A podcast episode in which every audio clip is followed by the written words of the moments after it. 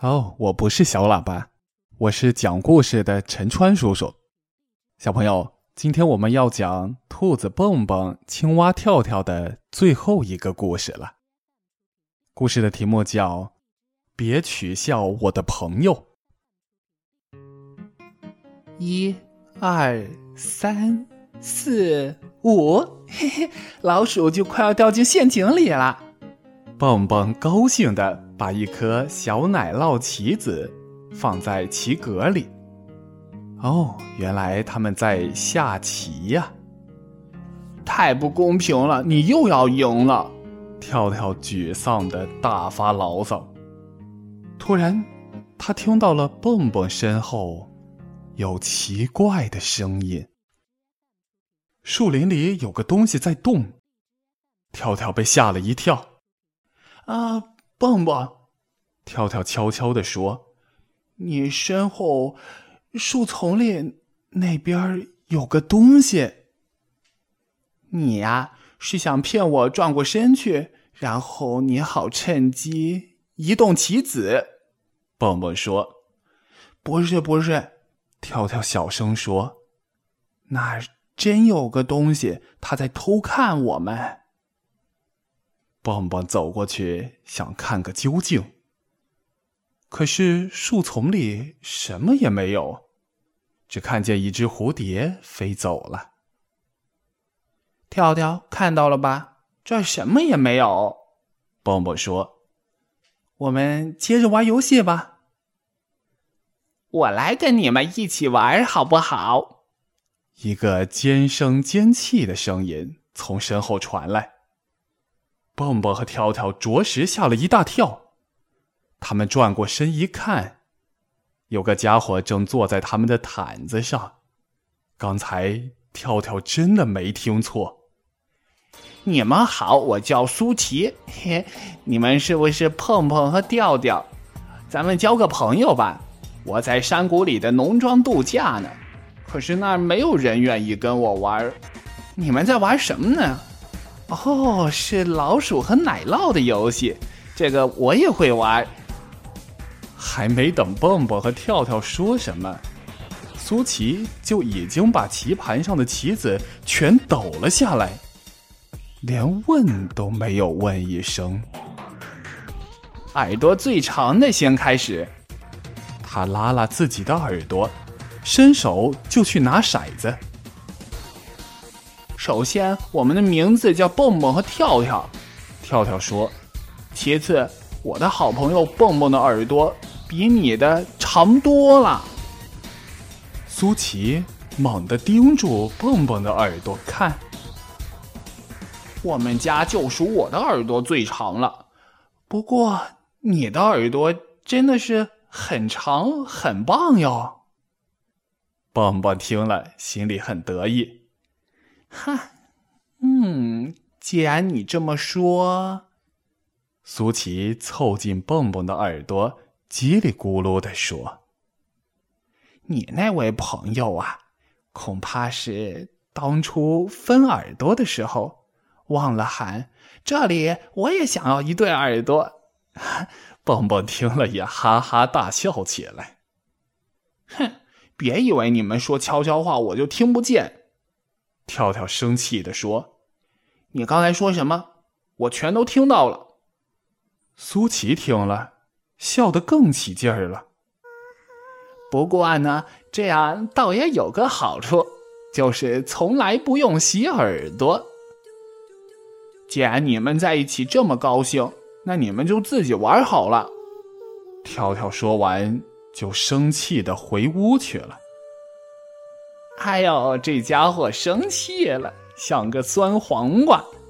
苏琪咯咯的笑着，酸黄瓜哟，酸黄瓜。跳跳既生气又伤心。他倒不是生气那小猪取笑他，让他特别难过的是，好朋友蹦蹦居然也取笑他。来，我们来玩捉迷藏吧。苏琪说：“我先藏，你来找。我们去问问跳跳要不要一起玩，好吗？”蹦蹦说：“让他生气去吧。”苏琪说着，就把蹦蹦拉到了栗子树下。好，你在这儿站着，要数到二十。苏琪说完就跑开了。蹦蹦数着：一、二、三、四、五。不一会儿，他大叫一声：“二十！我来了！”蹦蹦到处都找遍了，树丛里、工具棚里、房子后面，连储存雨水的大衣桶都看了。可是苏琪就像从地球上消失了一样。是不是躲进屋子里去了呢？蹦蹦心想着，进了屋子。跳跳正躺在沙发上看书呢。苏琪在这儿吗？蹦蹦问。不在，你的苏琪不在这儿。跳跳不高兴的回答。请不要打扰我。蹦蹦叹了口气儿。跳跳还在生气呢。蹦蹦清了清嗓子，想对跳跳说点什么。忽然听见苏琪在屋子外面大声欢呼：“我赢了！”哎，跟你玩太没劲儿了。苏琪无聊的打了个哈欠。嘿嘿，看窗口那儿，那酸黄瓜在看我们呢。这下子，蹦蹦终于忍不住了。你这可恶的小猪仔，给我把嘴闭上！跳跳不是酸黄瓜，是我最最要好的朋友。跳跳听到这儿，高兴的心都要蹦出来了。他赶忙从屋子里跳出来，跳到蹦蹦身边。苏琪急急忙忙的想溜走，站住！跳跳说：“我还有话要说呢。”他抓住苏琪短短的猪尾巴，要是你这样不友好的话，永远也找不到朋友。牢牢记住我的话吧。啊，没有一个人喜欢我。苏琪呜呜大哭起来。蹦蹦和跳跳，你看看我，我看看你，他们可没想到苏琪会哭。两个人突然觉得苏琪挺可怜的。嘿，你等等，蹦蹦说：“其实我们并不讨厌你。”苏琪擦擦眼泪，有点犹豫的转过身来。真真真的吗？他小心翼翼的问，眼睛里闪着光。当然了。像你这么根小香肠，谁都会喜欢的。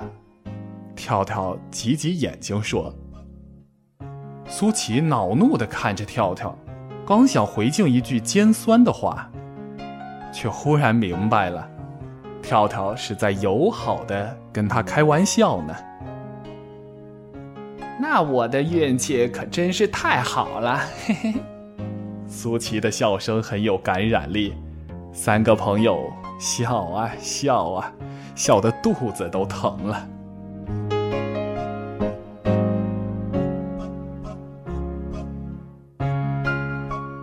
整个下午，他们愉快的坐在毯子上，说说笑笑，喝着自制的果汁儿，享用熊婆婆烤的美味燕麦小甜饼。当然了，他们还。一起玩老鼠和奶酪的游戏。腮帮子最鼓的先开始，看我的！蹦蹦说着，鼓起腮帮子，伸手就去抓骰子。请等一等，苏琪深深吸了一口气，也用力鼓起腮帮子。蹦蹦好惊讶，苏琪的腮帮子鼓得可真不赖。嘿，你们二位，跳跳说：“现在请注意了。”然后，跳跳就鼓起了大大的青蛙的腮帮子。哦，只有青蛙才能鼓得起那样大的腮帮子。